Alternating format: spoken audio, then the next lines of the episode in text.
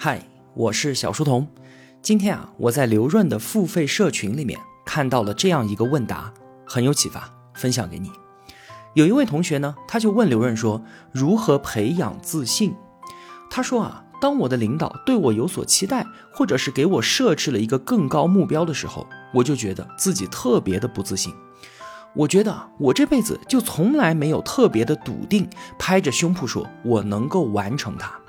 我很羡慕那些有着源自本能自信的那种人，我觉得这种自信能够带来深深的原动力。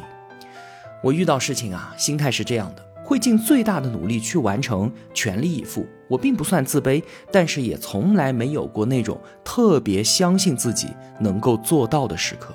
所以呢，我想请问刘润。做什么事情能够培养起自己的自信呢？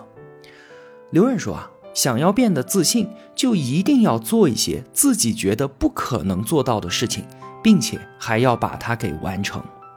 不一定是手头正在做的工作，而是去尝试翻过珠穆朗玛峰，去越过马里亚纳海沟。自信是不断训练出来的，它是死而复生者的纹身。看着眼前的任务，觉得自己怎么可能完成呢？快死了，这次绝对完蛋了。但是呢，后来又活了过来，安然无恙。这个时候，自信就会诞生。很多年前，刘润在深圳微软技术中心工作的时候，技术总监安排了一个实习生，请他过去面试，看看这个孩子毕业之后适不适合留在技术中心工作。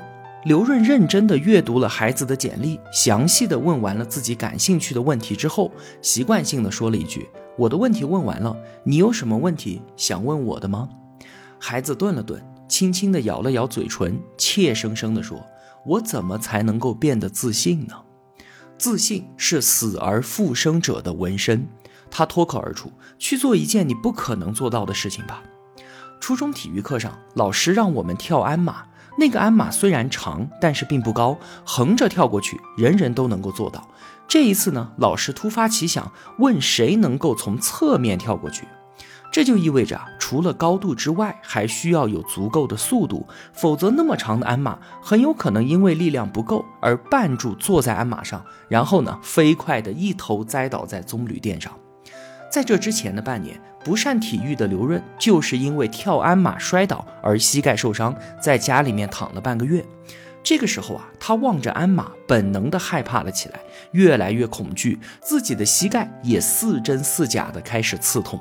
他对自己说：“这本来也不是要求的项目啊，我不跳也没有什么关系。”但是又转念一想，不行，这么多人都跳过去了，我要是放弃了，那么今后我都会恐惧鞍马的。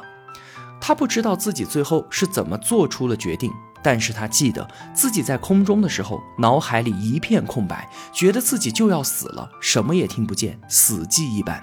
而当他再次稳稳地站在地面的时候，他说：“你知道吗？不，你肯定不知道我当时的感受，似乎我已经和之前那个站在鞍马旁边的我完全不是同一个人了。我可以做到。”天地透明而新鲜，一条自信盘卷如纹身，生死经历历历在目，似乎比刀刻还要深。刘润上高中的时候，第一次参加辩论赛，四十分钟一直都在汲取勇气，但是最后呢，却没敢站起来说出一个字。好强的他，羞愧的要死。后来他在微软做技术的时候，凌晨三点钟，一个人在黑暗的办公室里面，康博的一个客户打电话来，破口大骂，说我和你们全球 CFO 在剑桥是同学，天亮之前，如果你解决不了我的问题，我立刻给他打电话。巨大的精神负担和疲倦如泰山般压来，让刘润几乎就要虚脱而死了。种种经历数不胜数，一条一条，这种因为死而复生之后获得的自信，都被纹在了他的身上。一路顺利的成功，滋生狂妄的自信，忠诚自大，死而复生的胜利，成就淡定的自信，练达泰然。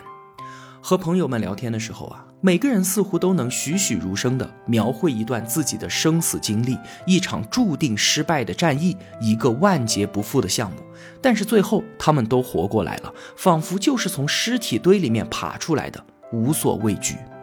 若干年后，就像是在说别人的事情一样，指着自己的纹身，那种淡然后面写着不可挑战的自信。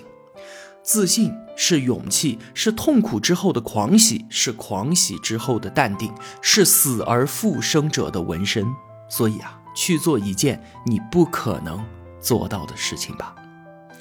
好了，今天要分享的就是这些，希望啊对你有所帮助。